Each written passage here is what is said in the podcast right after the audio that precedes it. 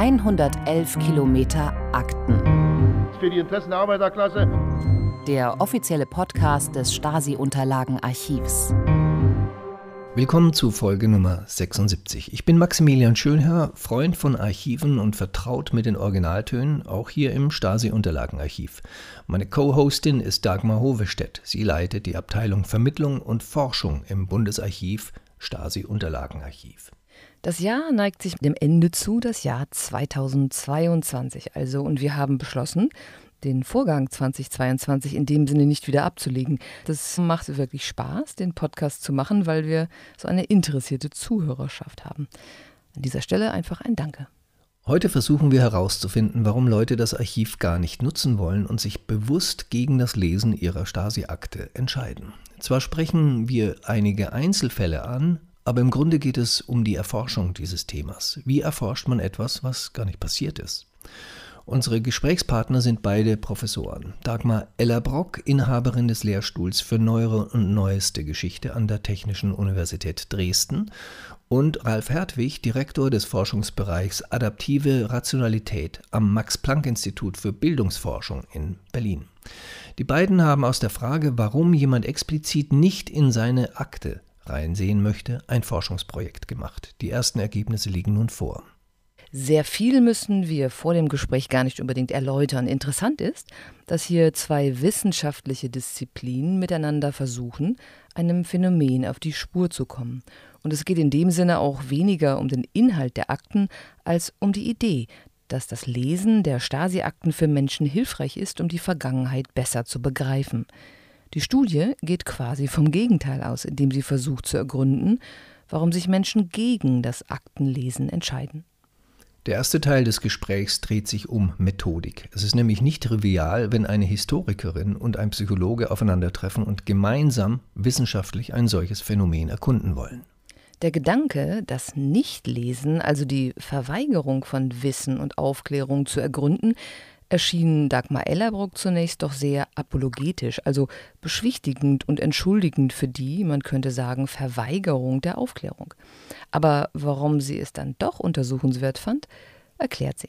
Im Gespräch werden etliche Namen erwähnt. Da ist zunächst Klaus Weselski, der 1959 im Bezirk Dresden geboren wurde, in der DDR bei der Reichsbahn arbeitete und dann 1990 in die neu gegründete Lokführergewerkschaft eintrat und deren Vorsitzender wurde.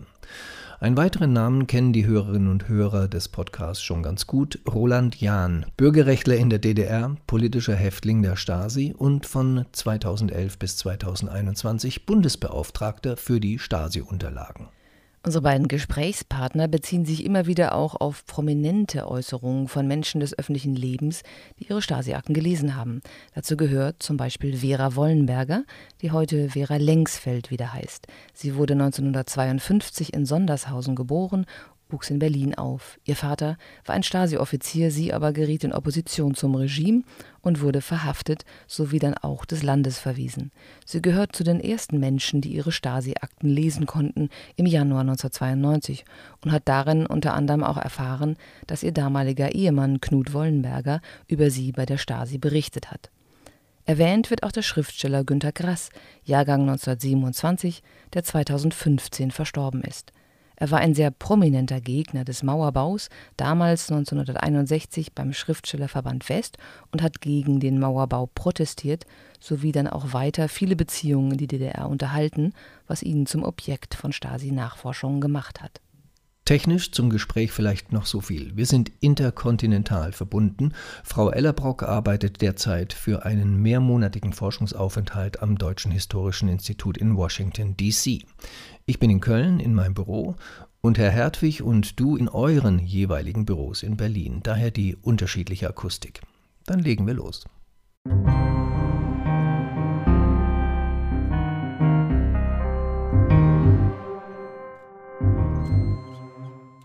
Dagmar Ellerbruck und Ralf Hertwig. Ich freue mich sehr, dass das klappt, dass wir aufeinandertreffen, so wie Sie beide sich aus zwei verschiedenen Disziplinen getroffen haben, um äh, das Thema, ja, will ich etwas über meine Vergangenheit, über Vergangenheit wissen, quasi mal auf, äh, auf den Kopf zu stellen, das Kind.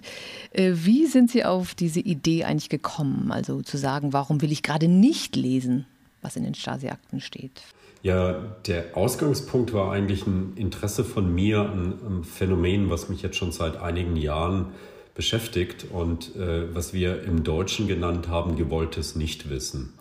Im Englischen nannten wir das Deliberate Ignorance. Und das ist deshalb so faszinierend, äh, weil es so gegen den Strich bürstet. Es gibt ja so diesen, diese Vorstellung, Vorstellung geht eigentlich zurück bis auf die großen Philosophen Aristoteles, der davon spricht, dass wir Menschen alles so gebaut seien, dass wir diese brennende Neugierde hätte, hätten, äh, die uns dazu bringt, immer wieder neue Dinge wissen zu wollen und Unbekanntes entdecken und herausfinden zu wollen. Und wenn das die Grundannahme über uns, über die menschliche Bedingung ist, äh, dann ist, äh, sind Beispiele für das Gegenteil, nämlich dass wir uns ganz bewusst und gezielt entscheiden, bestimmte Dinge nicht wissen zu wollen, die wir eigentlich ganz einfach herausfinden könnten. Äh, dann ist das ein besonders interessantes Phänomen. Und das ist ein Phänomen, was weit über die Stasi-Akte hinausgeht, was Sie in vielen Kontexten finden. Also ich gebe Ihnen mal einen Kontext aus unserer, aus unserer eigenen Tätigkeit, Wissenschaft. Wir wollen institutionell nicht wissen, wer der Autor eines bestimmten Manuskriptes ist, was eingereicht wird. Das nennt man Blind Reviewing oder blindes Gutachten. Warum? Näher aus guten Gründen, weil wir ja nicht beeinflusst werden wollen durch die Identität des Autors oder durch die institutionelle Zugehörigkeit, weil das ja möglicherweise auch unseren Bewertungsprozess verfälschen könnten. Sie finden das gleiche Phänomen auch äh, bei Auswahl von, von Jobkandidaten oder Kandidatinnen. Es gibt in dem Kulturbereich die Idee von Blind Auditioning. Also wenn Sie zum Philharmonischen Orchester gehen und sich bewerben, äh, dann wird eigentlich hinter einem nicht durchsichtigen Vorhang äh, vorgetragen. Und tatsächlich ist es sogar so, dass ein Teppich ausgelegt wird, dass man nicht an, der, an den Schritten erkennen kann, ob das jetzt Mann oder Frau ist. Und das hat gute Gründe, ähm, weil wir nämlich es, also ist einer der Gründe, dadurch es geschafft haben, heute die Anzahl von äh, Frauen in den großen klassischen Orchestern zu erhöhen. Ähm, es gibt viele andere Kontexte. Wenn wir zum Arzt gehen oder eben nicht zum Arzt gehen, entscheiden wir uns auch darüber, was wir wissen oder nicht wissen wollen. Wenn wir uns überlegen, schaue ich mir das Tagebuch meiner Partnerin oder meines Partners an oder sollte ich das besser nicht tun, aus vielen Gründen, dann treffen wir auch eine Entscheidung darüber, was wir wissen oder nicht wissen wollen. Und es gibt viele gute Beispiele äh, für dieses gewollte Nichtwissen, die aus ganz unterschiedlichen Gründen erfolgen. Und nachdem ich mich für dieses Thema interessiert habe und jetzt schon seit einiger Zeit interessiere, ähm, bin ich irgendwann mal auf den Gedanken gekommen, äh, und vielleicht ist das auch angeregt worden durch solche Filme wie Das Leben der anderen, wie das denn wäre, wenn ich eine Stasi-Akte hätte, ob ich das dann tatsächlich lesen wollen würde oder nicht lesen wollen würde. Und dann habe ich mich gefragt, ist das eigentlich eine Frage, also das ist ja so eine psychologisch total interessante Frage, weil ich komme aus Westdeutschland. Als Westdeutsche ist mir eher geneigt zu sagen, ja, um Gottes Himmels Willen, wenn du eine Stasi-Akte hast, willst du die doch sehen. Ähm, und dann war es mir aber nicht mehr so klar nach solchen Filmen wie Das Leben der anderen. Und da an der Stelle hatte ich das große Glück, ähm, am Max-Planck-Institut für Bildungsforschung zu sein. Und dort gibt es eben auch einen, Forschungs, ähm, einen Forschungsbereich, der sich mit Geschichte der Gefühle auseinandersetzt. Und da habe ich mich mal auf den Weg gemacht und habe da angeklopft und habe gedacht, ich stelle jetzt mal meine Idee vor, nämlich gewolltes Nichtwissen im Kontext von Stasi-Akten zu untersuchen. Und da bin ich auch auf, ja, äh, auf, auf interessante Reaktionen gestoßen und eine Reaktion war von Dagmar, die, glaube eher gedacht hat, der spinnt ja, ähm, dieser Psychologe. Ähm, aber das war dann Gott sei Dank nicht die letzte Reaktion, die sie hatte. Und dadurch sind wir eigentlich ins Gespräch gekommen und, und äh, nach einiger Zeit fanden wir dann auch gemeinsame Aspekte, gemeinsame Sprache, aber jetzt greife ich vielleicht zu weit vorweg. Äh, nach einiger Zeit hat uns das Thema beide interessiert. Als Historikerin ist man ja mit dem Komplex Stasi Vergangenheit und Sie haben ja nun auch ähm, in, ihrer, in Ihren Schwerpunkten durchaus äh, Erinnerungstransformationsgeschichte, Erinnerungspolitik, also dieses etwas größere historisch-politischere. Ne, ähm, Mir ist nur auch gerade noch eingefallen, als Sie das so genauer beschrieben haben. Äh, Im Deutschen heißt Ignoranz ja auch äh, wirklich nicht so sehr was Positives, aber dieses gewollte Nichtwissen ist ja ein aktiver Prozess. Ich entscheide mich ja dagegen, etwas wissen zu wollen und dann ist es nicht ganz so bornierte Ignoranz, weil brauche ich nicht wissen, ne, sondern das ist ja durchaus eine Entscheidung an der Stelle und dann das, äh, der Historiker will ja genau wissen, was war und die Quellen sind für ihn unverzichtbar. Insofern ist das eine interessante Konstellation, dass Sie sich, Frau Ellerbrock, dann doch darauf eingehen eingelassen haben. Ja, aber das war ein längerer Weg, weil meine ursprüngliche Reaktion war eine, die, glaube ich, sehr typisch ist für ähm, historisches Denken in der Bundesrepublik immer noch und auch für institutionelle Reaktionen, die wir auf dieses Thema dann auch später bekommen haben, nämlich erstmal diese Abwehr. Ähm, es geht um Aufklärung in historischer Forschung und Aufklärung dient dazu, Demokratie zu stärken und Demokratie krisenfest zu machen. Das war und ist die Tradition, aus der ich komme und das ist ja auch die Tradition deutscher Erinnerungspolitik im 21. Jahrhundert. Insofern war eben mein Verdacht, äh, da, da schwingt so eine Apologie mit und mit dieser Apologie möchte ich nichts zu tun haben. Auf der anderen Seite ähm, bin ich aus meinen Forschungsinteressen kommt äh, von jeher daran interessiert gewesen, zu verstehen, wie Demokratie funktioniert und wie Gesellschaften von autoritären, von faschistischen, von diktatorischen Systemen in eine Demokratie, in einen demokratischen Prozess kommen. Ich habe promoviert zum Übergang vom Nationalsozialismus in die Bundesrepublik zu amerikanischer Besatzungspolitik und habe genau dieses Aushandlungsverhältnis wie macht man äh, Menschen, die demokratiefern sind, wie macht man sie sattelfest für eine Demokratie? Und wie geht man mit einer gewaltsamen Vergangenheit um. Also dieses Interesse zieht sich eigentlich durch meine gesamte Forschung. Und insofern gab es da einen Berührungspunkt. Und den zweiten Berührungspunkt, den es gab, war der, dass ich äh, denke, dass interdisziplinäre Forschung uns weiterhilft, viele komplexe Probleme, die wir haben, zu beantworten. Und der dritte Aspekt, den ich äh, interessant fand, war zu sehen, wie fasziniert Ralf Hertwig von diesem Thema war. Also der war völlig angefixt davon ähm, und äh, das hat mich zumindest im Gespräch gehalten, sodass wir auch, obwohl ich immer gesagt habe, ich will das Thema nicht machen, ähm, mir angehört habe, was für Ideen er dazu hatte und welche Überlegungen er zu den Motiven der Menschen hatte. Also ich hatte im Kopf, welche Hypothesen er hat und äh, welche Vermutungen er hat und bin aber sehr lange sehr strikt bei meiner Politik geblieben. Ähm, ich spreche mit dir darüber, aber ich möchte das nicht machen.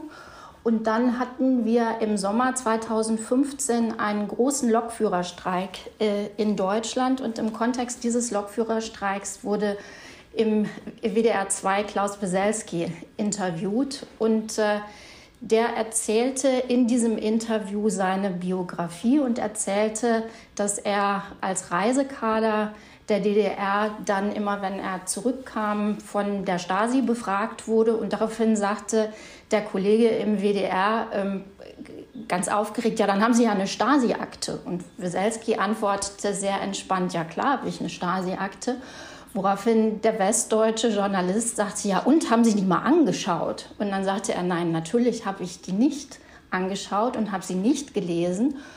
Und List, und dann kam die Rückfrage, warum haben Sie die Akte nicht gelesen? Und dann erzählte Weselski genau das, was Ralf Hertwig vorher als Hypothesen formuliert hatte. Und das war exakt der Moment, ähm, also das war wirklich äh, so, eine, so eine Minutenerfahrung, die ich noch sehr gut erinnere, wo sich so in meinem Kopf äh, der Schalter umgelegt hat. Und ich hatte das Gefühl, ähm, ja, also wie man das auch manchmal im Archiv hat, wenn man plötzlich seine Hypothesen durch ein Dokument bestätigt findet, hatte ich das Gefühl, ja, der ist da ganz nah dran am Thema, der hat was verstanden, was ich bisher noch nicht verstanden hatte. Und er hat etwas verstanden, was ähm, hier im sozialen und, und im historischen Kontext Evidenz hat. Also was wir finden, ein Phänomen, was es gibt, äh, und was wir noch nicht erklärt haben.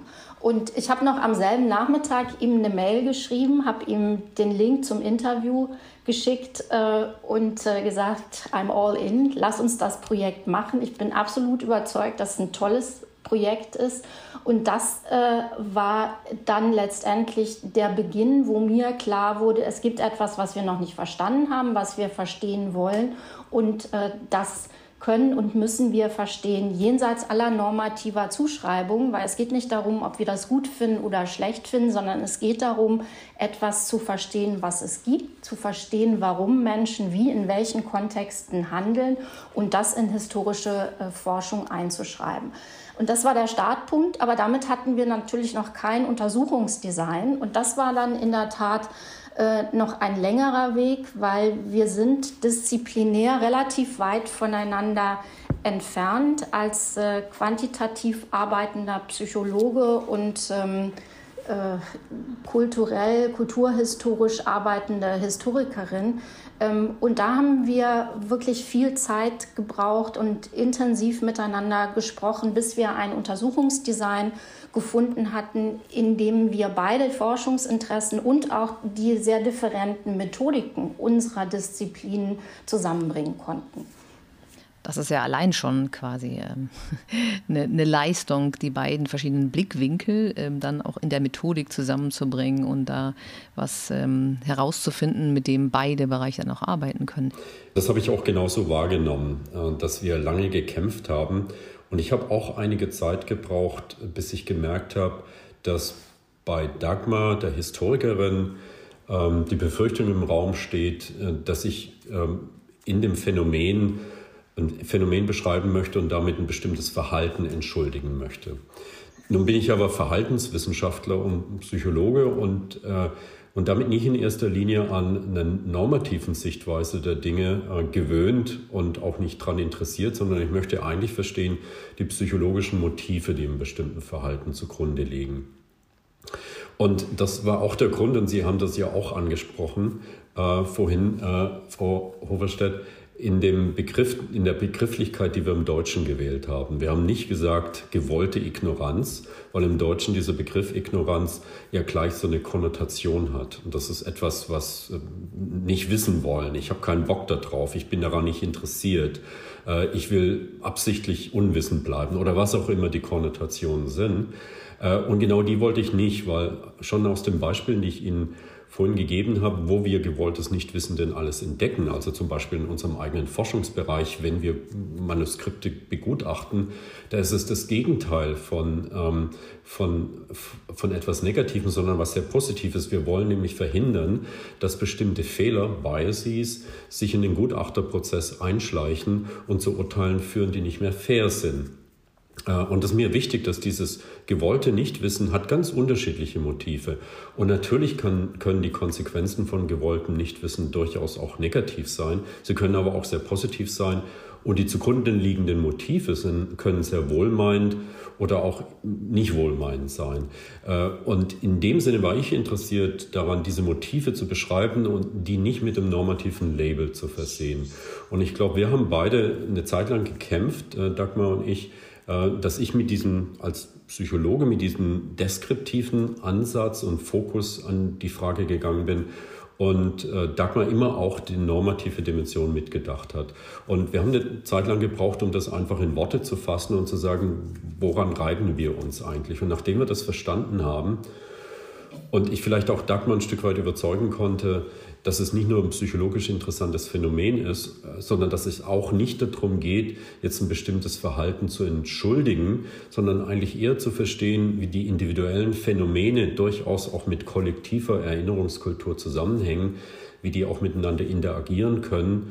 Und letztendlich natürlich aber auch die Frage im Hintergrund steht, wie organisieren wir eigentlich den Übergang aus, äh, einer, äh, aus einem sehr tyrannischen, diktatorischen oder schlimmen Verhältnisse in eine eher demokratischere Institution. Wie organisieren wir das und wie kriegen wir das gut hin? Dann haben wir auch eine Ebene gefunden, darüber zu sprechen.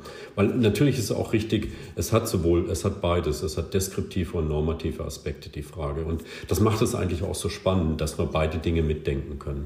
Das heißt ja, Sie hinterfragen auch Ihre eigenen Disziplinen, weil Frau Ellerbrocks Haltung kann ich sehr gut verstehen. Ich arbeite jetzt seit hm, über zehn, elf Jahren im Stasi-Unterlagenarchiv. Und natürlich ist die Beschäftigung mit diesen Quellen und das Normative sehr stark verwoben, auch mit der rein historischen Betrachtung. Ähm, es gibt ja das Wort von den zu heißen Akten, die ein bisschen erkalten müssen. Also diese sehr starke geschichtspolitische, auch sogar politische Auseinandersetzung zur DDR anhand dieser Akten. Und das überlagert natürlich eine sehr kühle Betrachtung dieser Quellen. Und das Angebot, sich äh, über sein eigenes Schicksal hier zu informieren, indem man schaut, was die Stasi über einen aufgeschrieben hat, ist ja eigentlich vom Gesetz her gedacht als Angebot. Ne? Wir, wir, zwingen ja niemanden. Wir veröffentlichen ja auch keine Statistiken, wo man sagt, so viele Männer, so viele Frauen, so viel aus dem Norden und Süden, ne? damit man äh, da irgendwie einen Aufruf startet. Äh, das Angebot muss einfach da sein und jeder hat die Freiheit, sich zu entscheiden. Und äh, anekdotisch würde ich sagen, kommt das vielen Mitarbeitenden hier im Hause sehr bekannt vor. Wenn man überall, wo man ist, Leute trifft, die sagt, ja, ja, aber ich habe noch nicht reingeguckt. Könnte sein, aber ich will auch nicht. Also das äh, würde ich sagen, wenn man sagt, man arbeitet hier, äh, das, was Sie im Radio gehört haben, begegnet einem da durchaus häufiger. Und das ist eine Akzeptanz zu sagen, nicht jeder Einzelne muss sich damit beschäftigen. Ich würde sagen, institutionell müssen wir diese Option schon eröffnen. Ja. Eines der Dinge, die wir beide gemacht haben, war uns zu überlegen, wie untersuchen wir das denn und wie kommen wir denn daran? Und die Frage, die wir die uns am Anfang beschäftigt hat, war auch, wie häufig ist denn dieses Phänomen? Ist das ein völlig exotisches, wo nur auf eine Minderheit der ehemaligen Bürger der DDR zutrifft, oder ist das ein Phänomen, was weiter verbreitet ist? Und äh, wir haben uns damals an die ähm, Behörde gewandt um einfach mal, um letztendlich die Frage zu stellen, äh, haben Sie denn eine Vorstellung davon, wie viele Leute Ihre Akte nicht nachgeschaut haben? Und die interessante Reaktion, die wir erfahren haben, aber korrigiere mich bitte, Dagmar, aber zumindest habe ich das für mich so abgespeichert, dass ich zunächst den Eindruck hatte, wir haben uns erstmal brieflich, aber dann auch telefonisch an die Behörde äh, gewandt, dass erstmal so das Phänomen gar nicht verstanden wurde, äh, weil doch die Dinge, die Leute, die zu uns kommen, sind Leute, die per Definition die Daten, äh, die Akte ja angucken. Äh, und wenn ich nur im Wesentlichen nur mit Leuten zu tun habe, die die Akte sehen wollen, dann schließe ich irgendwann mal, ja, jeder möchte doch die Akte sehen. Das heißt, es war erstmal so ein, so ein ähm, Übersetzungsproblem, unsere Frage überhaupt so verständlich zu machen, dass auch die Historiker und Historikerinnen in der Behörde nachvollziehen konnten, woran wir, wofür wir uns eigentlich interessieren. Und dann das zweite große Problem war, dass die Behörde nicht weiß, wie viele Akten sie hat. Und damit die Frage, wie viele Leute haben denn ihre, also es gibt so Schätzungen, aber wie viele Leute haben denn tatsächlich ihre Akte angeschaut oder nicht angeschaut, äh, war eine Frage, die wir durch die Behörde nicht beantwortet bekommen haben. Das funktioniert nicht, das ist richtig würde ich jetzt sagen, aus der Kenntnis der, der Überlieferung der Stasi. Das kriegen wir nicht hin zu sagen, wie viele Menschen sind darin verzeichnet und wie, für wie viele hieße das, sie müssten ihre Akte lesen können. Das funktioniert nicht. Ja. Also ich kann mich erinnern, Ralf, äh, dass als wir diese Anfrage gestellt haben, dass für dich erstmal im ersten Moment nur schwer nachvollziehbar war, wieso wissen die nicht, wie viele Akten die haben, wieso wissen die nicht, wie viele Leute da verzeichnet sind. Und äh, Psychologen gehen ja methodisch anders vor. Das heißt, äh, die ähm, eruieren durch Befragungen die Daten, die sie brauchen. Und für uns als Historikerinnen sind äh, die Quellen, die wir brauchen, ja nicht unbedingt die Quellen, die im Archiv liegen. Das heißt, wir müssen mit dem umgehen, was wir finden. Auch das ist methodisch äh, völlig different und das muss man zusammenbringen. Und gleichzeitig gab es an einem Punkt überhaupt gar kein Übersetzungsproblem. Und das äh, knüpft jetzt an das an, was Sie eben gesagt haben, Frau Hovestedt.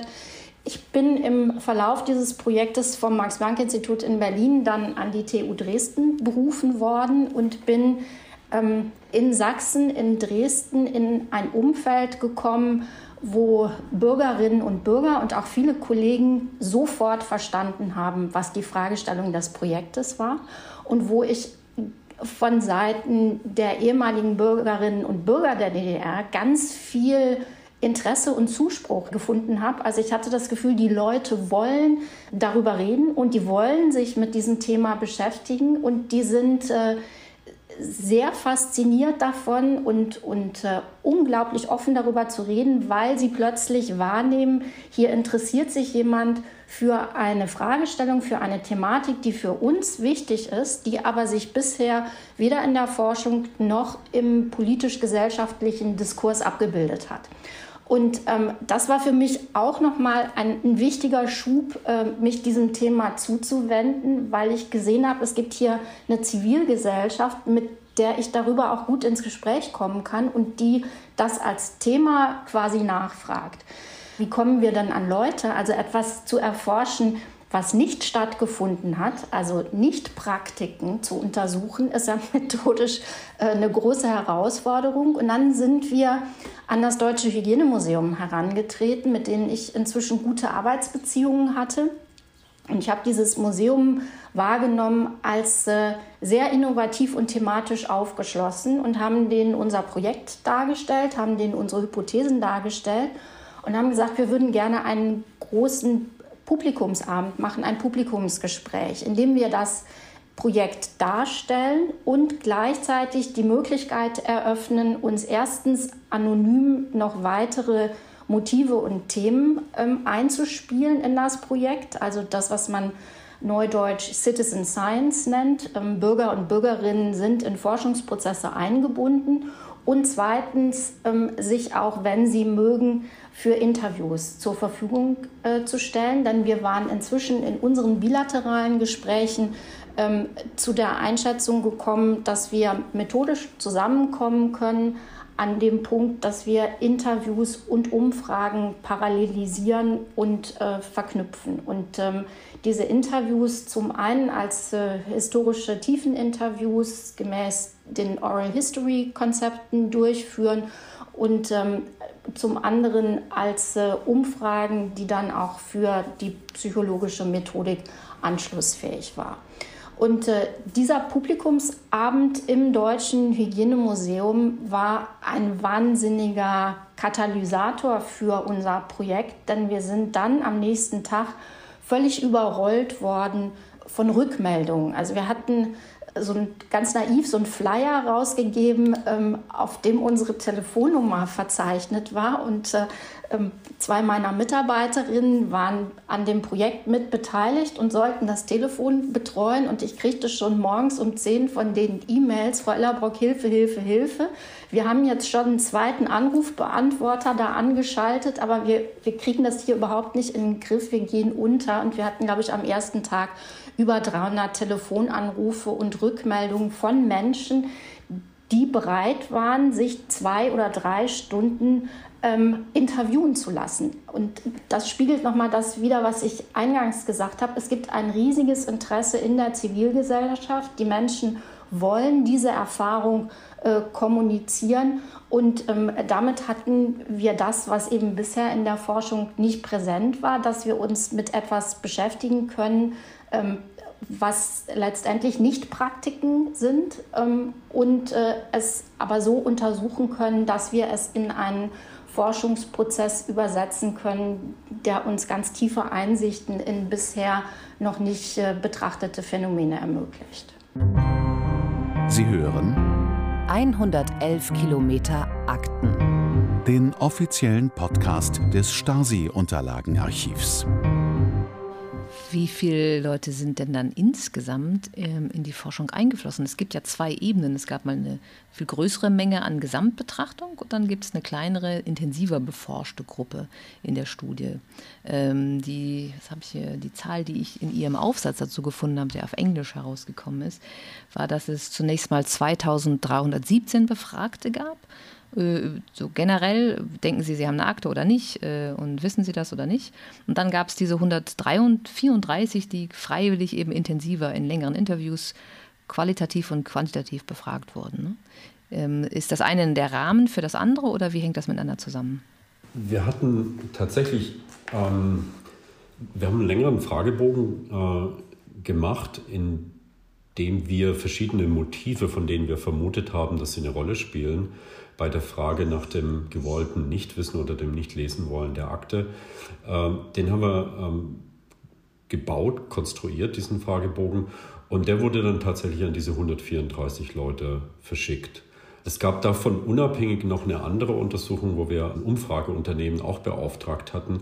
Und äh, Ziel dabei war, in einer repräsentativen Stichprobe ein Gespür dafür zu bekommen, wie viele Leute das dann sein könnten überhaupt und äh, wie, wie häufig bestimmte Motive sind. Weil das ist sozusagen eine äh, Frage, die jetzt mit dem biografischen Interview schwer zu beantworten ist. Beim biografischen Interview, und wir hatten etwa 20, 25 Leute mit dem biografischen Interview untersucht, da kann man relativ schwer was über die Häufigkeit dieser Motive aussagen, weil die Stichprobe natürlich viel zu klein ist.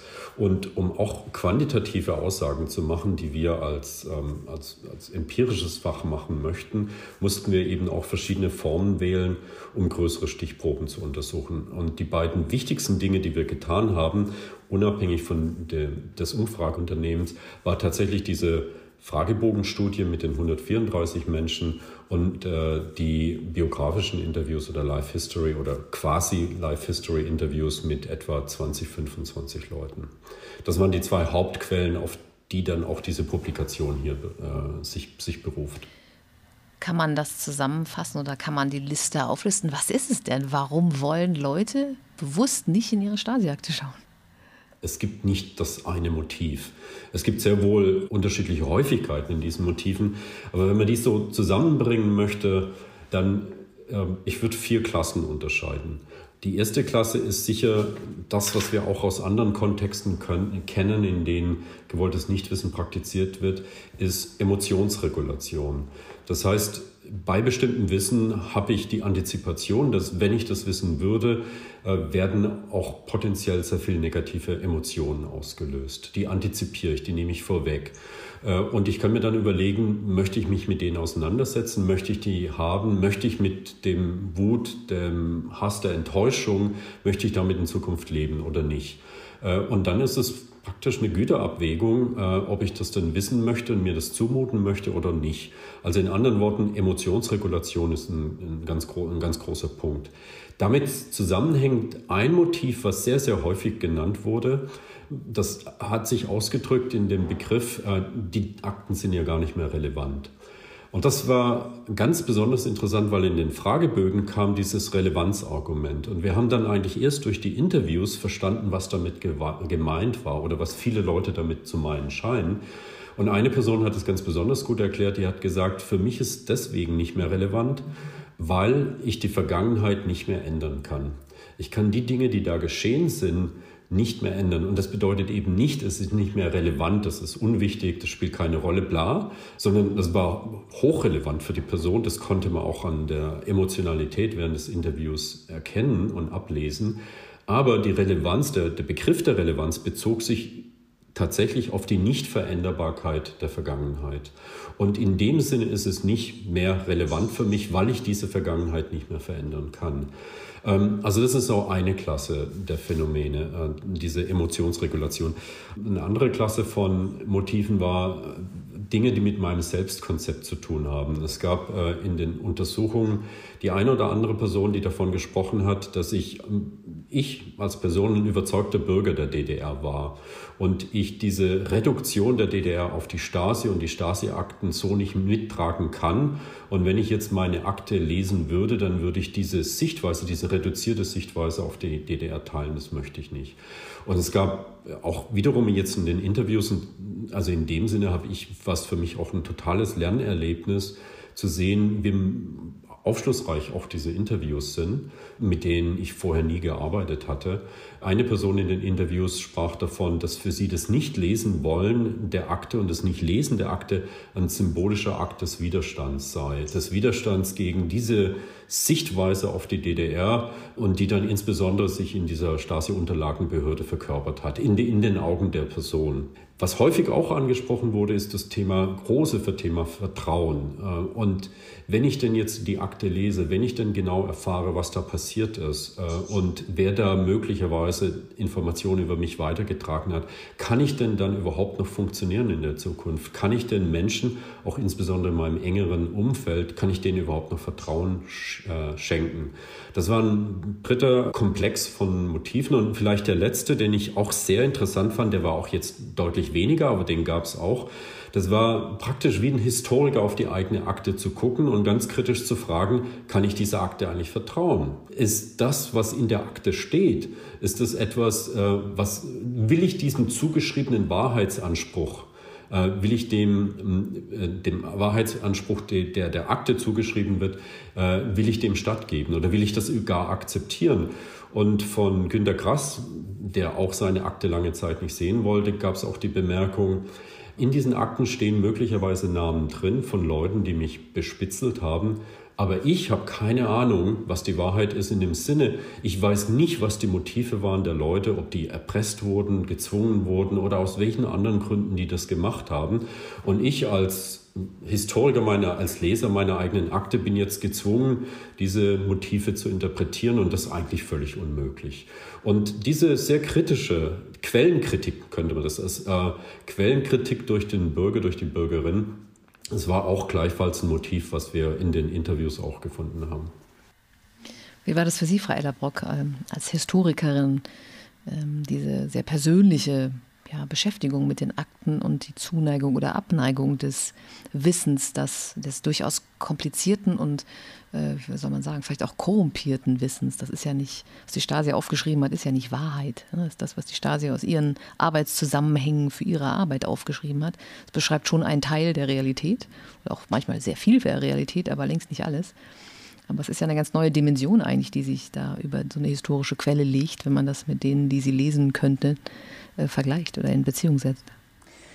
Ja, das ist ein ganz, ganz wichtiger Punkt, den wir als Historikerin ja immer mit auf dem Schirm haben, dass wir äh, sehr genau wissen und prüfen, ähm, welchen Aussagewert hat denn überhaupt eine Quelle. Und äh, für mich war, das, äh, war dieser Punkt nicht so überraschend, weil der ja nicht spezifisch für die Stasi-Akten ist. Also ähm, gerade Geheimdienstakten oder Behördenakten oder auch Kriminalakten sind natürlich immer absolut perspektivgebunden. Ähm, das wissen wir. Was für mich eher äh, spannend an diesem Quellenkritik-Aspekt war, äh, war zum einen ähm, zu sehen, welche Menschen diesen Aspekt äh, mitlaufen lassen und aus, aus diesen Überlegungen heraus sich die Akte nicht anschauen. Ralf hat gerade Günter Grass äh, genannt, ähm, der äh, zum einen über die Quellenkritik sich äußert, aber zum anderen auch äh, damit verbindet eigene Handlungsmacht. Also dass er sagte, ich will selber die Deutungsmacht über meine Geschichte behalten und auch über meine Freunde und Kontakte. Und diese Deutungsmacht gebe ich nicht an die Stasi ab. Und der zweite Punkt, der für mich sehr spannend war, ähm, war zu sehen, was dort disziplinär zwischen uns beiden, zwischen Ralf Hertwig und mir passiert ist. Denn so wie er das auch gerade dargestellt hat, das hat, glaube ich, seinen disziplinären Blick nochmal erweitert, ähm, indem er eben äh, das, was wir in äh, den quantitativen Umfragen, wo Menschen ja ähm, antworten, was sie denken, warum sie sich in einer bestimmten Art und Weise verhalten, was sie denken, warum sie die Akte nicht einsehen, ähm, dass wir das nochmal erweitert haben und auch vertieft haben durch die Interviews, wo dann ähm, so wie wir das von Oral History Interviews kennen, wo das abgeschichtet ist, dass einerseits die Menschen sagen, was sie denken, warum sie bestimmte Dinge nicht getan haben. Dann kann man aber in dem Interview, indem man es weiter ausfaltet, indem man es kontextualisiert, äh, darstellen, dass da eben doch noch andere Motive eine Rolle spielen. Das heißt, da würde ich sagen, an der Stelle haben wir einen riesigen interdisziplinären Gewinn, weil wir jeweils unsere beiden disziplinären Perspektiven erweitern konnten.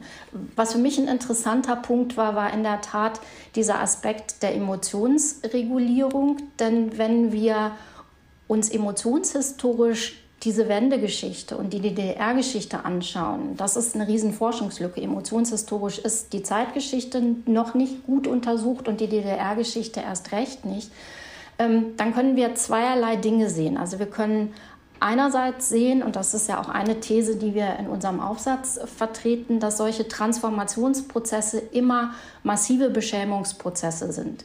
Also um von einer Gesellschaft in die andere zu kommen, muss man quasi die Wissensordnung einer Gesellschaft völlig abräumen und eine neue installieren. Also das können Sie sich äh, an der französischen Revolution vergegenwärtigen, das können Sie sich äh, am Übergang NS-Bundesrepublik äh, anschauen, aber eben auch am Übergang DDR Gesamtdeutschland. Und dieses, man installiert eine neue Wissensordnung, man hat neue Referenzpunkte, ist immer damit verbunden, dass das, was früher gegolten hat, als nicht mehr okay gesehen wird, als beschämt wird und beschämt wird und die Menschen, die damit verbunden waren, erleben diese Beschämungserfahrung, die wichtig ist, um diese Transformation überhaupt in Gang zu setzen.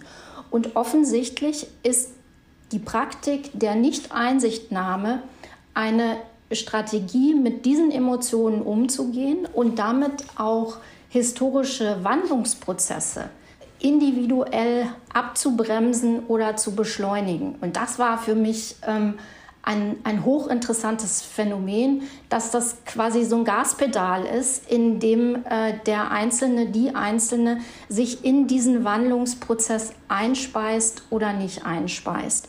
Und ähm, damit verbunden ist natürlich auch so eine generationelle Schichtung. Also wir, wir sehen das und Sie werden das wahrscheinlich bei Ihren Anträgen auch sehen, was äh, Lothar Probst da mit der dritten Generation so schön beschrieben hat. Also diese generationelle Schichtung, diese unterschiedliche generationelle Verbindung zur DDR, die sich auch dann in der Einsichtnahme äh, zeigt, dass wir nämlich einen, einen großen Schwerpunkt an Menschen und da überwiegend Männern mittleren Alters haben, die ihre Akte nicht sehen wollen. Und Sie werden das jetzt bei den Anträgen sehen. Das, das haben wir in unserem Projekt nicht abgebildet, aber wir können es dann sozusagen aus anderen Quellen einspeisen, dass wir dann bei der nachgeborenen Generation ein großes Interesse wiederum sehen, die wissen wollen, wie ihre Eltern oder Großeltern sich in dieser Konstellation verhalten haben. Wo wir auch noch mal sehen und das als letzter Punkt, der für mich hochspannend ist, dass das kein statisches äh, Phänomen ist. Also dass sich das, was man wissen will oder nicht wissen will, sowohl im individuellen Lebenslauf verändert, als auch quasi in in der äh, gesellschaftlichen Chronologie. Also das, was wir vor 20 Jahren wissen wollten und an die Stasi-Akten als Fragen herangetragen haben, ist was anderes als das, was wir heute wissen wollen. Und selbst im Einigungsprozess war ja die quasi der Status, der Wissen hatte, ähm, verändert sich ja sehr schnell. Das heißt, äh, wir haben versucht in unseren Interviews und wir machen das jetzt auch in der Publikation, die wir gerade schreiben, diese unterschiedlichen Zeitschichten darzustellen und abzuschichten. Also wir haben zum Beispiel Interviewpersonen, die sagen, ich schaue mir jetzt meine Akte nicht an, aber wenn ich pensioniert bin, das heißt, wenn ich in einem anderen Konstellationsumfeld bin, dann möchte ich gerne wissen, wer mich bespitzelt hat, weil dann muss ich mit den Kollegen, die ich verdächtige, nicht mehr zusammenarbeiten. Und auch diese Zeitschichtung ist, glaube ich, eine interdisziplinäre Perspektive, die für die Psychologie auch nochmal wichtig war, weil psychologische Modelle sind ja sehr häufig präsentische Modelle und die Historisierung von Entscheidungsprozessen und die, die Kontextualisierung, also zu verstehen, in unterschiedlichen Kontexten, zu unterschiedlichen Zeiten laufen Entscheidungsprozesse anders ab. Ähm, das können wir sehr schön äh, zeigen und auch da würde ich sagen, dass es ein interdisziplinärer Gewinn, den wir in ganz unterschiedlicher Form einspielen können. Mir ist ähm, in Reaktion auf das, was Ralf Hertwig gesagt hat, aber auch das, auf das, was Sie gesagt haben, Frau Ellerbruck, eingefallen natürlich, dass wir, ne, weil es so stark um das eigene Lebensnarrativ gibt. Wenn ich die DDR einfach gut finde, sind diese Akten ein Affront und äh, ich will mich dagegen auch schützen, um mein Narrativ nicht zu zerstören. Gleichzeitig hat diese Einrichtung ja auch ein Narrativ. Auch Institutionen bilden sich Narrative und äh, die Einladung zur Akteneinsicht, die Befreiung vom Nichtwissen, was die Stasi aufgeschrieben hat, ist unser Narrativ. Aber das hat natürlich auch mit dem Narrativ derjenigen zu tun oder mit dem Verhältnis zur DDR derjenigen zu tun, die den Aktenzugang erkämpft haben. Weil für sie war die DDR eben ein repressives System und äh, der in die Akten zu schauen, ist die Affirmation und die Bestätigung ne, der negativen Haltung zur DDR und die die DDR positiv sehen und weiterhin sehen wollen. Für die ist dann der Aktenzugang eben eine Störung äh, dieses Gleichgewichts. Aber auch, dass es zwischen Generationen, ne, das Schweigen oder Nichtwissenwollen des Vaters ist nicht automatisch das Nichtwissenwollen der Tochter oder des Sohnes. Ne, auch da verschieben sich Dinge. Also ähm, Haufen super spannender Fragen, Dinge zu untersuchen, äh, wo man nie hinschaut, weil man sie dann eben auch nicht für etwas Belastbares hält, weil man eben nicht weiß, äh, wenn jemand etwas nicht tut, was das bedeutet. Aber ähm, eine ganz neue Welt ist eigentlich für mich auch jetzt im Gespräch mit Ihnen dadurch aufgegangen. Ja, super spannend. Ja, und also diese Affirmation ist zum Teil auch eine Affirmation, auch das können wir zeigen, ähm, die sich erst ex post, also nach 89 entwickelt hat. Also das sind zum Teil Menschen, die während der DDR gar nicht so ähm, DDR verbunden oder affin waren, sondern äh, den Prozess dann später wahrnehmen als einen vor allem von westlichen Medien dominierten Prozess und dann reaktiv sagen, also das, was die Forschung nachgeholte DDR-Identität nennt, nee, jetzt will ich das aber nicht sehen, weil im Westen gibt es diese Erwartungshaltung und gegen die verwehre ich mich. Der historische Prozess ist ja ein anderer. Der historische Prozess ist ja, dass ähm, die, äh, die Relevanz der Einsichtnahme weniger von westlichen Akteuren eingangs formuliert wurde. Westliche Politiker haben äh, grosso modo gesagt, ähm,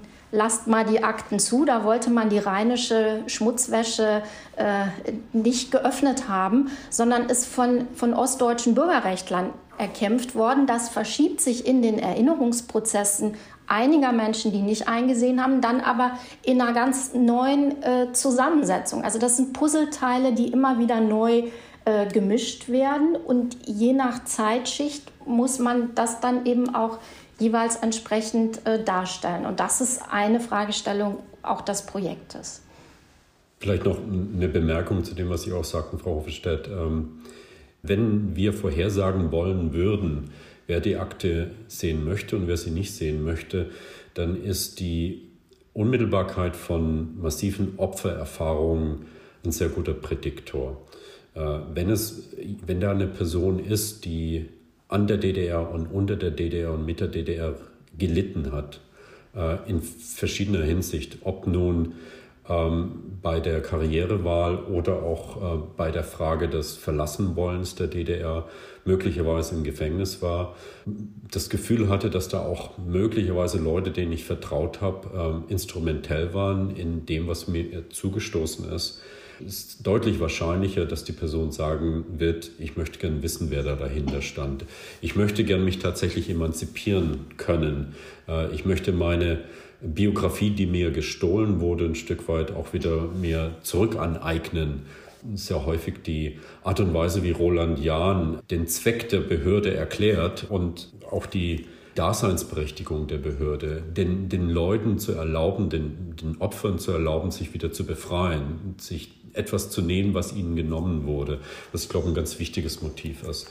Ähm, wenn ich diese massiven Opfererfahrungen nicht habe, dann stehen möglicherweise oder geraten andere Dinge in den Vordergrund. Also wie beispielsweise die Frage, ja, ich weiß, dass es eine Akte gibt und es könnte natürlich sein, dass jemand in meinem äh, in meinem unmittelbaren Umgebung, vielleicht sogar in meiner Familie, unter den Freunden jemand sein könnte, der mich verraten hat in der ähm, in, in, in einer Art, äh, also in einem Art des Framings, in einer Terminologie des Verrats. Und dann ist möglicherweise das die große Bedrohung, äh, die mich dann dazu bringt, warum ich die Akte nicht sehen möchte. Was ich, und das ist eine Frage, die ich tatsächlich erst letzte Woche mir durch den Kopf ging, weil ich mit jemandem gesprochen hatte, ehemaligen Bürger der DDR, der äh, über seine eigene Familie sprach, und zwar über seine Großmutter sprach, die, nachdem sie die Akte gelesen hat und festgestellt hat, dass in dieser Akte ihre besten Freundinnen aufgetaucht sind als informelle Mitarbeiter und dass diese besten Freundinnen auch sehr vertrauliche Informationen an die Stasi weitergegeben haben äh, und diese Person dann ähm, massiv darunter gelitten hat, auch psychisch äh, Erkrankte. Was mich sehr interessieren würde und wo ich seit letzter Woche mich frage und versuche äh, herauszufinden, ob es dazu Untersuchungen und Daten gibt, ist in der Tat die Frage, äh, wie das denn überhaupt ist, ob wir denn irgendwas darüber wissen, wie Menschen auf das Lesen der Akten reagiert haben. Also in anderen Worten, äh, wie, wie, was sind denn die Erfahrungen der Mitarbeiter der Stasi-Unterlagenbehörde wie, wie, wie, reagieren denn die Leute darauf? Wie gehen die Leute aus diesem, aus diesem Gebäude wieder raus? Was ist die psychische Reaktion? Was ist möglicherweise auch die Belastungsreaktion?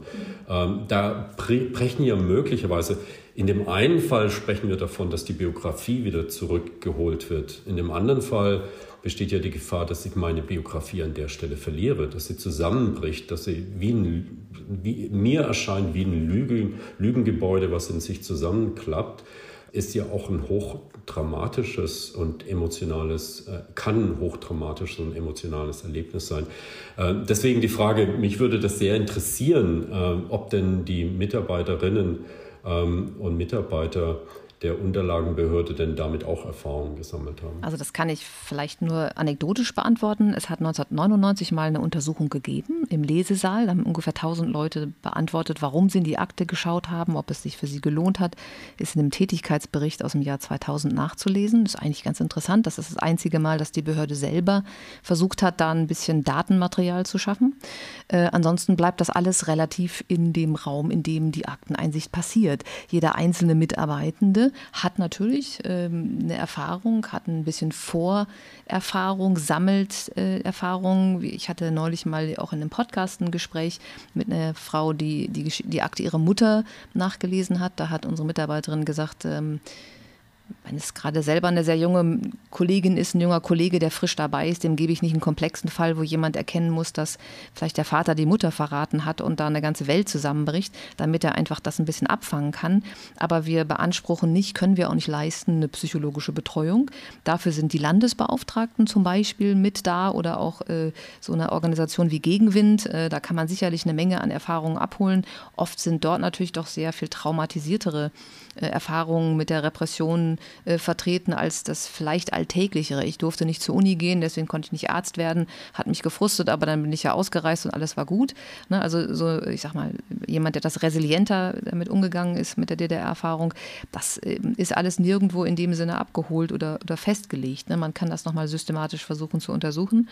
Aber ähm, ich glaube, wir haben den Prozess institutionell auch nicht so wahnsinnig erforscht, damit er einfach ein Stück weit eine freie Entscheidung ist. Auch wenn man das politisch als Institution so wahrnimmt, ähm, es ist die Entscheidung des Einzelnen zu sagen, ich gucke in die Akte rein.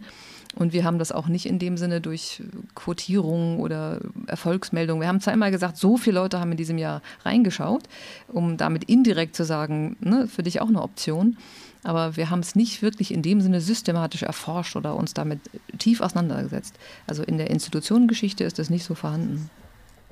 Also anekdotisch ist es ja so, auch in früheren Podcasts habe ich das immer wieder mal festgestellt, die Mitarbeiter und Mitarbeiterinnen in einem Archiv, wenn die jetzt eine Akte präsentieren einem Menschen, der oder die Akteneinsicht haben möchte, und die haben ein Kaliber an Informationen da drin. Die müssen natürlich alles vorher lesen, äh, auch um die Schwärzungen vorzunehmen und so weiter. Da gibt es ab und an, und wahrscheinlich nicht sehr selten, aber es ist eben anekdotisch nur, ähm, dass äh, die Ansprache an den Auskunftssuchenden, Vorsicht, wenn du diese Akte jetzt in den Lesesaal nimmst, da könnte ab der Mitte wirklich für dich eine Welt zusammenbrechen. Überlegst dir wirklich genau, ich kann Ihnen jetzt nicht das deutlich sagen, hier ist, Sie haben die Akte ordentlich beantragt und hier ist sie ordentlich, aber äh, ich gebe Ihnen diese Warnung mit auf den Weg. Und das Zweite, was mir dazu einfällt, ist, ähm, es gibt immer wieder Leute, die die Akteneinsicht machen, die gucken sich ihre Akten an und bekommen dann die Frage aus dem Archiv, darüber haben wir auch noch einen O-Ton. Das heißt, sie können ihren Großvater im O-Ton hören, den Spitzel. Und ähm, da sagen die, jetzt meine Statistik ist minimal, aber die haben alle gesagt, den O-Ton wollen wir nicht hören. Wir wissen, das wird uns zu intensiv. Uns reicht es schon, das zu lesen. Und aus der Erfahrung vielleicht, ich habe ja lange auch Pressearbeit mit betreut, Journalisten würden das unglaublich gerne machen, den originalen Moment des ersten Mals des Blicks in die, in die Akte. Und da steht es jetzt schwarz auf weiß und die Tränen fließen und ich bin dabei mit der Kamera. Da haben die Kollegen immer gesagt, das geht nicht. Ne, das kannst du gerne beim zweiten Mal machen, aber ihr könnt nicht mit reinkommen. Es ist unkalkulierbar, was in dem Moment passiert. Und es kann auch keiner die Schwere, also ich sag mal, der Verrat des Vaters an der Mutter, ist alles vorgekommen, das erkenne ich als was Schweres. Aber ich, ich weiß ja gar nicht, in welcher Verfassung der Mensch kommt, in welcher Lebenssituation er heute ist und was das bedeutet, das schwarz auf weiß von der Stasi aufgeschrieben auf dem Papier zu lesen. Und diesen Moment möglichst ruhig und, ähm, ne, und, und ähm, unbelastet und ohne sozusagen ein voyeuristisches Element zu gestalten, das ist den Leuten wichtig. Ne? Da, da, entsteht auch eine gewisse ähm, Ethos, eine Ethik, eine Art, wie ich damit umgehen will in diesem Aktenzugang, weil man genau weiß, wie, wie intensiv man in die eigene Lebensgeschichte eingreift, weil die Stasi so intensiv in die eigenen Lebensgeschichten der Menschen eingegriffen hat. Also ich finde das einen ganz wichtigen Punkt, ähm, weil wir in der Tat auch Anfragen zum Projekt äh, kriegen, wo Journalisten dann äh, die Ideen haben und sagen, ja, Sie haben doch diese vielen Menschen, die ihre Akten nicht eingesehen haben. Können Sie da nicht mal einen anrufen und wir gehen mit dem gemeinsam ins Archiv und filmen das ab?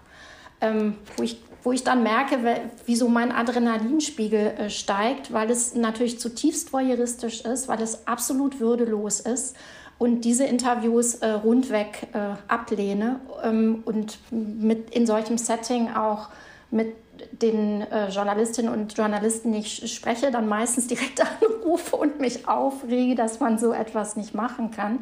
Gleichwohl ähm, ist natürlich die Konstellation der Akteneinsichtnahme auch insofern noch mal komplizierter, als dass Sie haben eben darauf hingewiesen, äh, der Mitarbeiter, die Mitarbeiterin der Stasi-Unterlagenbehörde ja die gesamte Akte kennt. Das heißt, der, diejenige, die Einsicht nehmen will, ist wieder in so einem hierarchischen Verhältnis. Ich trete jemandem gegenüber, äh, der Intimitäten aus meinem Leben und aus meiner Familiengeschichte weiß, was ja an sich schon eine schwierige Konstellation ist. Das heißt, auch das ist ähm, etwas, womit man sich konfrontiert, wenn man diese Akten ein, einsehen möchte. Das heißt, es ist partiell eben auch äh, eine Wiederholung von strukturellen Gewalterfahrungen, die problematisch ist und die partiell natürlich auch von, von Bürger und Bürgerinnen reflektiert wird. Die sagen, wir wollen uns dieser Situation äh, nicht aussetzen.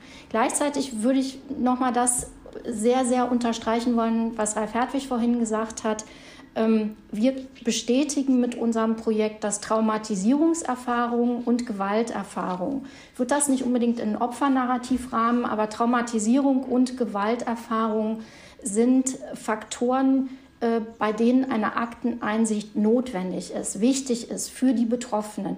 Und deshalb, das bestätigt auch nochmal ähm, die politische Entscheidung und die historische Entscheidung dieser Aktenöffnung. Sie ist für ganz viele Leute wichtig für Restitution, ähm, für Versöhnung, um weiter mit ihrem Leben fortfahren zu können. Das bestätigt unser Projekt, weil die Aspekte Gewalterfahrung, Traumatisierung sind ganz wichtige Aspekte. Und gleichzeitig sehen wir eben, ähm, kann man zum Beispiel schön bei Vera Lengsfeld, ehemals Vera Wollenberger, nachlesen, dass jede Lektüre dieser Akten, auch wenn sie am Ende hilft, Dinge zu klären und befreiend wirkt, immer auch unfassbar schmerzhaft ist. Also dieser, dieser Prozess der Aktenlektüre ist immer mit Schmerzen verbunden, ist immer mit schwierigen Emotionen verbunden, auch für die Leute oder gerade für die Leute, die sagen, ich will es unbedingt lesen. Das ist, denke ich, partiell in der öffentlichen Diskussion unterbelichtet gewesen.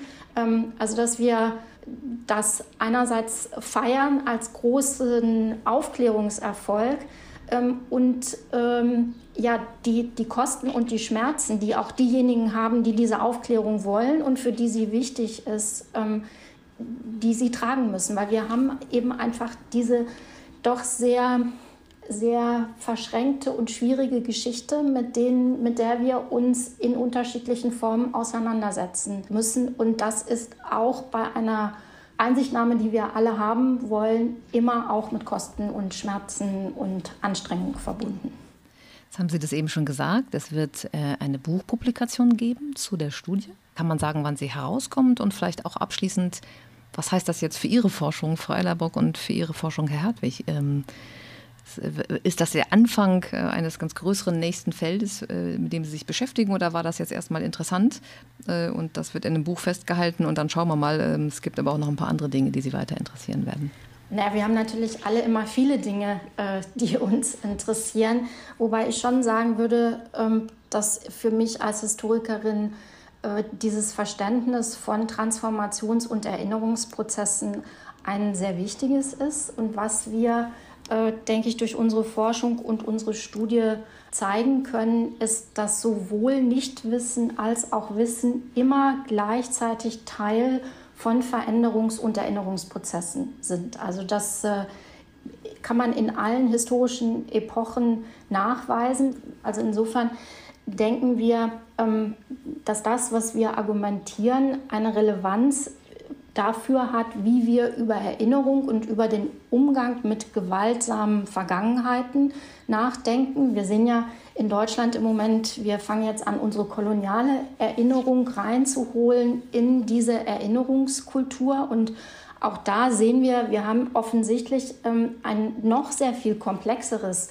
Verhältnis von den Dingen, die wir erinnern, den Dingen, die wir verdrängt haben und den Dingen, die wir äh, gar nicht wissen wollten. Und der zweite Bereich, in dem wir, glaube ich, was vorlegen können, was dann zukünftige Forschung und auch unser eigenes zukünftiges Nachdenken über Prozesse äh, relevant macht, ist dieses Zusammenspiel von gesellschaftlich kollektiver Ebene und individueller Ebene. Also ähm, diese Anregung, die wir eben auch aus unterschiedlichen Disziplinen ähm, haben, dass wir die nutzen können. Und die kann man sich ja in, in ganz unterschiedlichen Konstellationen dann vorstellen, äh, dass man Modelle der anderen Disziplinen eben hernimmt, um bestimmte Sachverhalte zu erklären und umgekehrt ähm, ja auch nochmal neu zu perspektivieren, was äh, andere Disziplinen an Ergebnissen vorgelegt haben. Also ähm, ich denke, dieses Buch, an dem wir momentan schreiben, ist der Abschluss unserer Stasi-Studie, aber hat darüber hinausgehend ähm, hoffentlich eine sehr viel größere Wirkung und Bedeutung darüber, wie wir über Erinnerung nachdenken, darüber, wie wir über Wissens- und Entscheidungsprozesse nachdenken und auch darüber, wie wir darüber nachdenken, wie Individuen und Gesellschaften miteinander interagieren. Also ich sehe das auch so, dass mit diesem Buch jetzt das Stasi-Projekt auch erstmal zu Ende kommt. Äh, ich bin kein Forscher der Stasi und es gibt ein Leben nach der Stasi und nach der Stasi-Akte, Gott sei Dank. Ähm, aber was wir und jetzt auch beim Schreiben des Buchs immer wieder merken, ist, dass die Geschichte der Stasi-Akte und die psychologische Reaktion auf die Stasi-Akte so viele unterschiedliche Aspekte hat, dass ständig neue Fragen auftauchen. Es tauchen eigentlich mehr neue Fragen als Antworten auf. Also wir hatten äh, vor ein paar Tagen eine lange Diskussion darüber, was eigentlich in den Köpfen der häufig Staatsmänner vorging, als die sehr öffentlich das Argument gemacht hat, diese ganzen Stasi-Akten gehören verbrannt äh, oder gehören eine Toilette runtergespült. Was, was waren genau die Motive? Was hat die dazu bewogen? Und vielleicht, wie auch war, waren diese Motive informiert durch ihre eigene Biografie und äh, durch ihre auch Erfahrung des Übergangs äh, aus dem Dritten Reich äh, nach Westdeutschland. Das ist, soweit wir das beurteilen können, auch eine Frage, die im Wesentlichen unbeantwortet ist. Der Artikel ist in Englisch erschienen und wir hoffen auch, dass das Buch sowohl auf Deutsch wie auch auf Englisch erscheinen kann. Und der Artikel hat durchaus auch internationale Reaktionen hervorgerufen. Äh, Interesse geweckt. Es gab einen längeren Artikel auch im Guardian. Und das heißt, dass äh, die Frage, um die es hier eigentlich geht, nämlich wie gehen wir mit unserer schwierigen Vergangenheit um? Wie rekonstruieren wir die? Wie, was davon wollen wir wissen und nicht wissen? Und welchen Einfluss hat das auch auf unseren gegenwärtigen Zustand der Demokratie? ist eine Frage, die in vielen Ländern hochrelevant ist. Es gibt viele Gesellschaften, die sich in diesem Übergangsprozess befinden und auch selbst in Europa, wenn Sie über die osteuropäischen Staaten nachdenken oder Spanien nach Franco äh, oder Portugal nach der Militärjunta oder die südamerikanischen Militärdiktaturen. Irland als ein weiteres Beispiel nach dem äh, Bürgerkrieg äh, zwischen den Religionsgruppen. Die Frage, wie organisiere ich eigentlich Wissenskulturen, um möglichst erfolgreich diesen Übergangsprozess organisieren zu können, ist eine hochrelevante, auch international relevante Frage. Und das eigentlich Spannende an diesem Projekt war, dass wir am Ende mehr offene Fragen als Antworten haben. Und das ist immer ein gutes Zeichen für ein spannendes Forschungsprojekt. Das würde ich auch so sehen. Vielen Dank für die Einblicke. Hochspannend äh, und genau, einen Schritt weiter gegangen, aber viel, viel, viel mehr Fragen aufgeworfen. Und das finde ich auch ein super tolles Zeichen.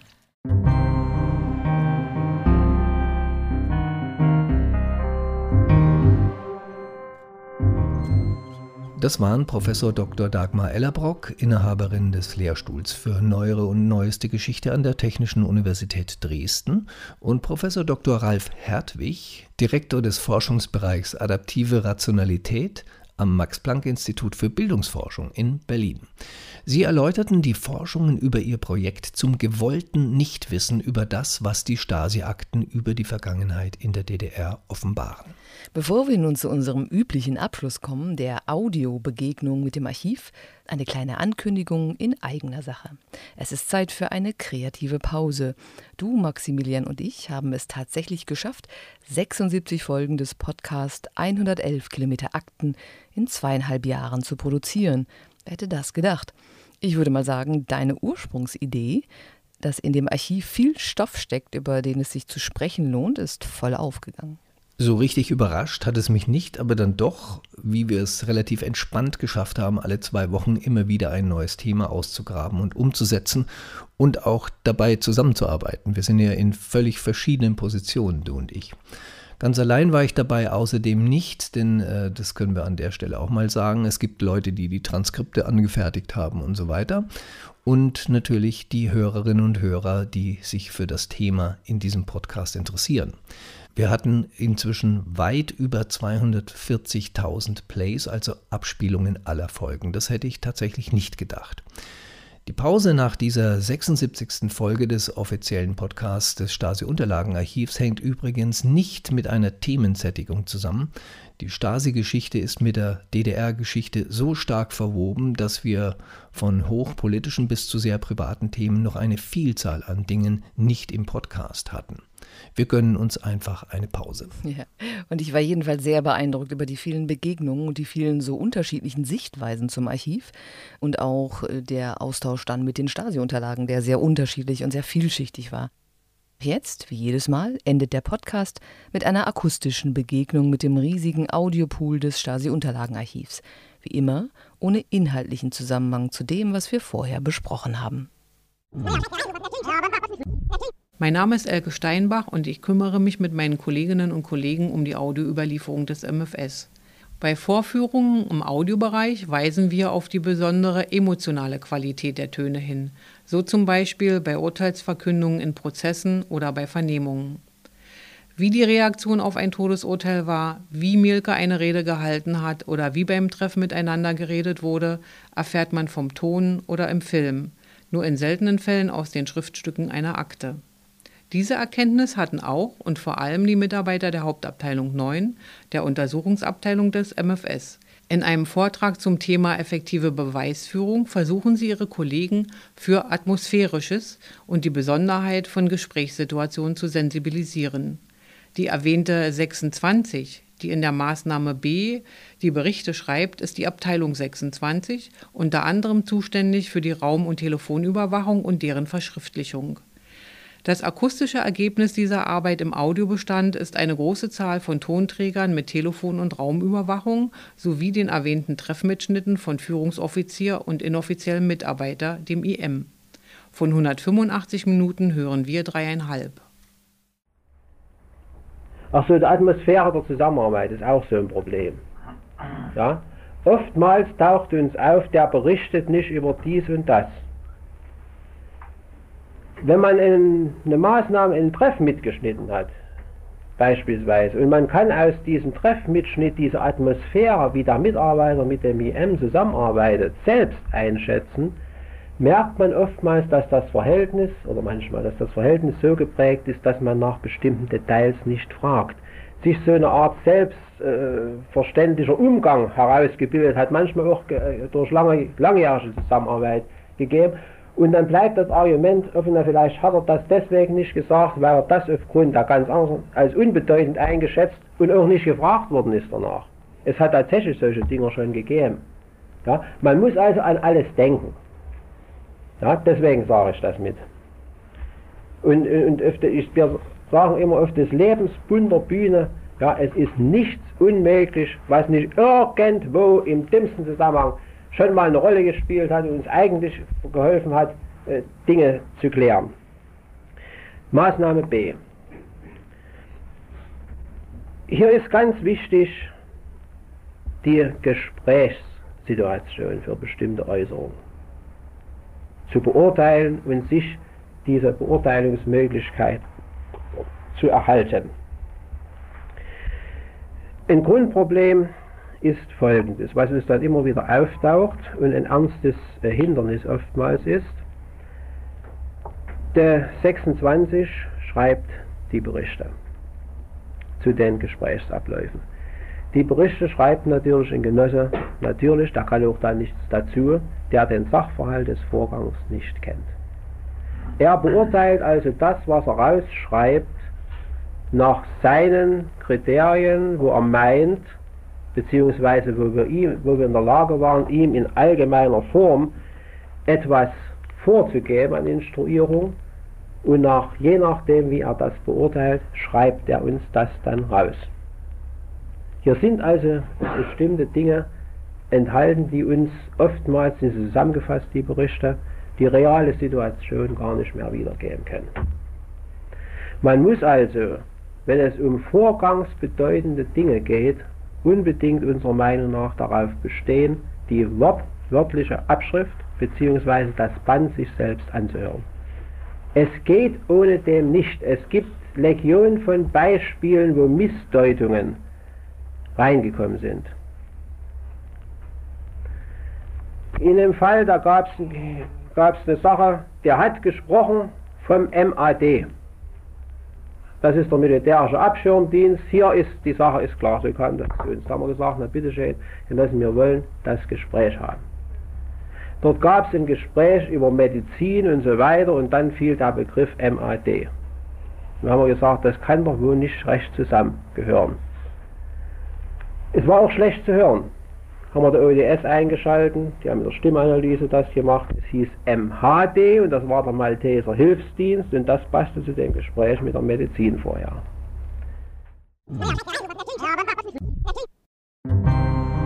Sie hörten 111 Kilometer Akten. Den offiziellen Podcast des Stasi-Unterlagenarchivs.